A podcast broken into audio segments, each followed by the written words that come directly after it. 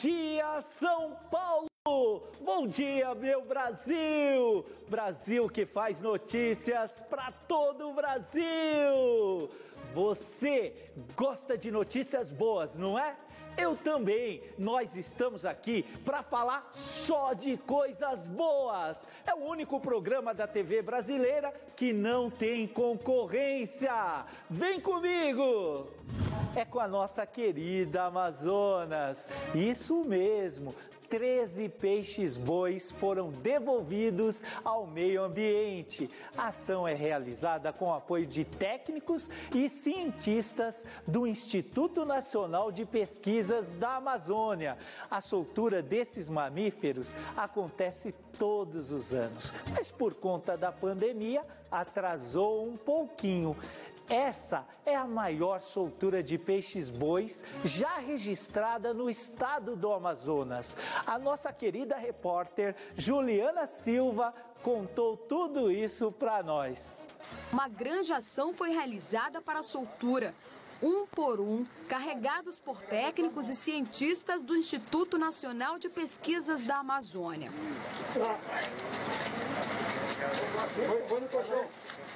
Em piscinas, os animais viajaram do Rio Negro ao Rio Purus, 24 horas cortando as águas.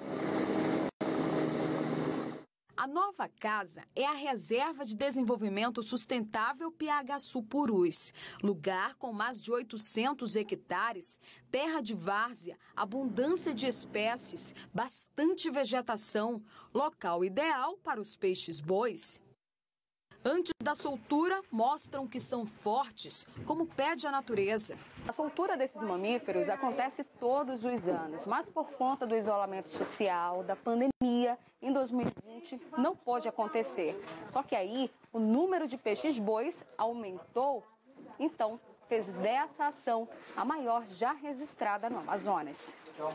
Outro grupo da espécie recebe um cinto transmissor para que possam ser monitorados por mais dois anos. Trabalho feito com a ajuda dos ribeirinhos.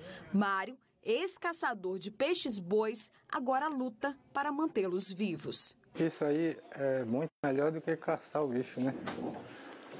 Porque é, é vida que está indo para a natureza que não deveria nem ter saído daí, mas infelizmente saíram e foram cuidados um tempão e agora está retornando. Isso aí só dá satisfação para a gente. 293 animais já passaram por cuidados do INPA.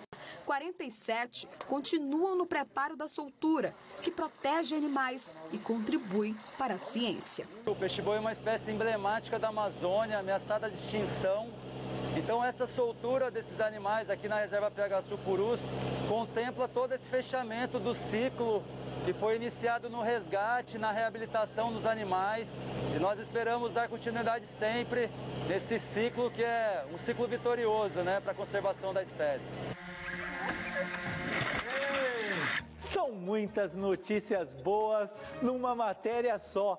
Já pensou 13 peixes bois, uma reserva, cuidado com o meio ambiente e a sustentabilidade. Logo agora que todo mundo voltou o olhar para a nossa Amazônia, isso é muito bom e vai contribuir com esse bioma maravilhoso e salvar esses mamíferos tão especiais. O Brasil ah, sim, tem um enorme potencial turístico. A cidade de Campos do Jordão é um belo exemplo disso e fica localizada no interior de São Paulo. E ela está voltando a receber turistas depois de um longo período de restrições. Os empresários, os turistas estão comemorando a retomada das atividades e a recuperação do faturamento. Acompanhe tudo isso. As belezas da Serra da Mantiqueira, a arquitetura europeia e o friozinho fazem de Campos do Jordão um dos destinos mais atraentes para o turismo no Brasil. As cervejarias a gente gosta muito, os restaurantes a gente gosta muito. Cidade muito organizada, limpa e a parte de hotelaria também, a gente vê que as pessoas são super bem atendidas. Com diárias a preços mais acessíveis, as baixas temperaturas e o avanço da vacinação, Campos do Jordão aos poucos vai recuperando o faturamento perdido durante o auge da pandemia. Aqui tem estadias para todos os gostos e bolsos, com valores que variam de 250 até 6 mil reais a diária. Se fizer um comparativo com 2019, alguns setores está tendo uma, um acréscimo aí de 10 a 15% né, no, no seu faturamento. Esse hotel, que fica na Vila Capivari, por exemplo, aposta nas promoções ao longo da semana para atrair os clientes. Durante a semana tem as promoções de última hora que acaba ajudando muito a atrair o pessoal durante a semana, né? E com esse pessoal trabalhando hoje em dia muito é, pela internet, online, né? Então tá durante a semana mesmo a pessoa pode viajar e, e curtir o friozinho e trabalhar também, né? Vamos festejar junto com Campos do Jordão. A retomada das atividades do turismo faz a gente soltar rojões. O comércio, os hotéis, todo o setor de entretenimento e muito mais que isso, é emprego, emprego, emprego na veia. Olha que notícia boa! Será que isso vai permanecer assim? Uma pesquisa feita pelo Sindicato do Comércio Varejista de Gêneros Alimentícios do Estado de São Paulo mostrou que a ida de clientes aos estabelecimentos caiu cerca de 43%. Isso mesmo, desde o início da pandemia. Por outro lado, as vendas feitas pela internet, seja por aplicativo de entregas ou canais diretos, subiu 63%. Veja a matéria comigo. Se o medo do contágio pelo coronavírus fez o movimento de clientes nos mercados cair, os pedidos pela internet não param de crescer. Com o aumento dos pedidos online, o quadro de funcionários aqui nesse mercado, que fica na zona leste de São Paulo, foi ampliado em 10% e todo esse espaço foi adaptado. Os pedidos chegam aqui por esse caixa, são todos separados. E aí, para evitar as aglomerações, as entregas dos produtos são feitas aqui por esse display. Nós, como lojas independentes, temos que estar sempre nos reinventando. E a, a, a, eu considero a, a venda online, né, a venda pelo e-commerce, algo que realmente é uma tendência e está consagrado, mais do que nunca. Atualmente, 30% do faturamento é garantido pelos pedidos via aplicativo. São cerca de 100 encomendas todos os dias. Foi um momento que eu precisava muito de emprego. E surgiu a oportunidade, eu gostei e abracei com todo o carinho. Do outro lado da cidade, o dono desse mercado enxergou nas limitações impostas pela quarentena uma oportunidade. As pessoas em home office se encontraram completamente meia é, o que fazer. Então, com a facilidade do, do atendimento pelo aplicativo, nós conseguimos atender a demanda dessas pessoas. Aqueles clientes que não vinham mais na loja estão fazendo mais aceitações e pedidos pelo aplicativo. Uma pesquisa feita pelo Sindicato do Comércio Varejista de Gêneros Alimentícios do Estado de São Paulo mostrou que a ida de clientes aos estabelecimentos caiu cerca de 43% desde a pandemia. Por outro lado, as vendas feitas pela internet, seja por aplicativo de entregas ou canais diretos, subiu 63%. Esse é um movimento sem volta uh, os pequenos varejistas vão ficar linkados nos seus consumidores, prestando serviço em face da proximidade e assim vão poder concorrer com as lojas grandes, onde a característica é a impessoalidade, enquanto que a loja pequena oferece um serviço personalizado, um cliente que tem nome e que conhece a empresa. E você, o que acha disso? Eu, particularmente, não sei como isso vai funcionar. Eu acho que as pessoas vão voltar a frequentar os comércios, porque as pessoas gostam e, mais do que isso, gostam de pegar na mão os produtos. É uma das habilidades da venda. De forma geral, tudo é muito bom. Se não compra presencialmente, tem que comprar pela internet. Olha que notícia legal! O Brasil que faz notícias, isso! Aqui só tem notícia boa! Fala de viagem. É que com o avanço da vacinação, aliás, você já tomou a segunda dose?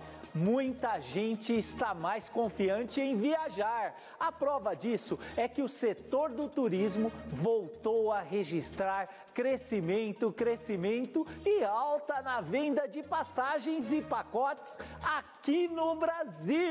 Veja a matéria. Apaixonado por viajar, o José é praticamente um cidadão do mundo.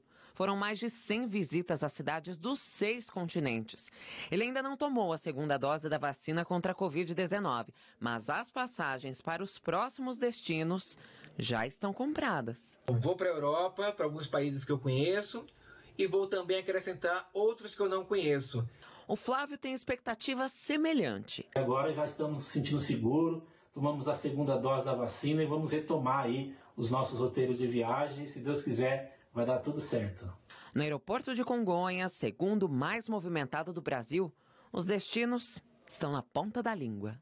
Para onde você está indo viajar? Salvador. Entre os destinos mais procurados no Brasil estão Maceió, em Alagoas, e Porto de Galinhas, em Pernambuco. Fora do país, lugares paradisíacos como Caribe, Maldivas, ganham na preferência dos turistas. A recomendação é para que as pessoas procurem estar mais ao ar livre, dar essa sensação de de segurança nesse momento. Mas é a primeira vez nesse período todo que a gente tem um dado positivo significativo. Você gosta de viajar? Que pergunta boba é essa, Elvis? Claro, nós adoramos viajar. E agora que você já tomou a segunda dose, é só tomar todos os cuidados e viaje. Vai passear, meu amigo. Fomente o turismo. O turismo gera empregos, gera renda, conhecimento, cultura e tira todo o nosso estresse. O assunto do Brasil que faz notícias agora é educação. Durante esse semestre, vários alunos puderam voltar presencialmente para as salas de aula. E como isso foi bom! Essa volta não foi nada fácil. Para auxiliar os professores, psicólogos fazem um trabalho de atendimento voluntário brilhante. São centenas de escolas públicas de todo o país. É o programa de apoio emocional. Vem comigo! A pandemia mudou a rotina dos professores. Eles ficaram muito tempo longe da escola, dos alunos, isolados e trabalhando à distância. E todas essas mudanças afetaram alguns profissionais. Nesse projeto, voluntários psicólogos ou psicoterapeutas voluntariamente atendem professores de qualquer escola pública de todo o país que estão angustiados e precisando de apoio em sua saúde mental. A escola onde a Flávia trabalha estava mais preocupada com os traumas dos alunos, mas teve uma surpresa quando percebeu que tinha mais gente precisando de ajuda. A gente procurou o projeto quando a gente percebeu que essas mudanças na educação com a pandemia, elas não estavam gerando ansiedade só nos alunos. 25 anos de profissão, 10 como professora de psicologia. Lilian atende um desses grupos. E ela percebeu que, além dos riscos da Covid-19, muitos professores estão preocupados com o aprendizado dos alunos. Eu acho que eles têm bastante angústia, né? É, por muitas vezes o aluno não ter os recursos técnicos que precisa para participar das aulas. Então, eles ficam bastante é, chateados, às vezes, e até alguns deles até me relatam que chegam a chorar de tristeza de ver a situação dos alunos, da dificuldade que eles têm no acesso à educação. Como a pandemia judiou de todo mundo, das nossas crianças, então, olha, foi demais. Mas agora chegou um ponto final de tudo isso. Vamos retomar e a aula presencial será um vetor, um divisor de águas que vai impactar emocionalmente todas as nossas crianças. E é assim que vamos continuar a educação, ou mais, o propósito educacional do nosso país. É tanta coisa boa, mas já acabou. Eu quero te deixar aqui um grande abraço, um dia maravilhoso e uma semana magnífica. Deus abençoe!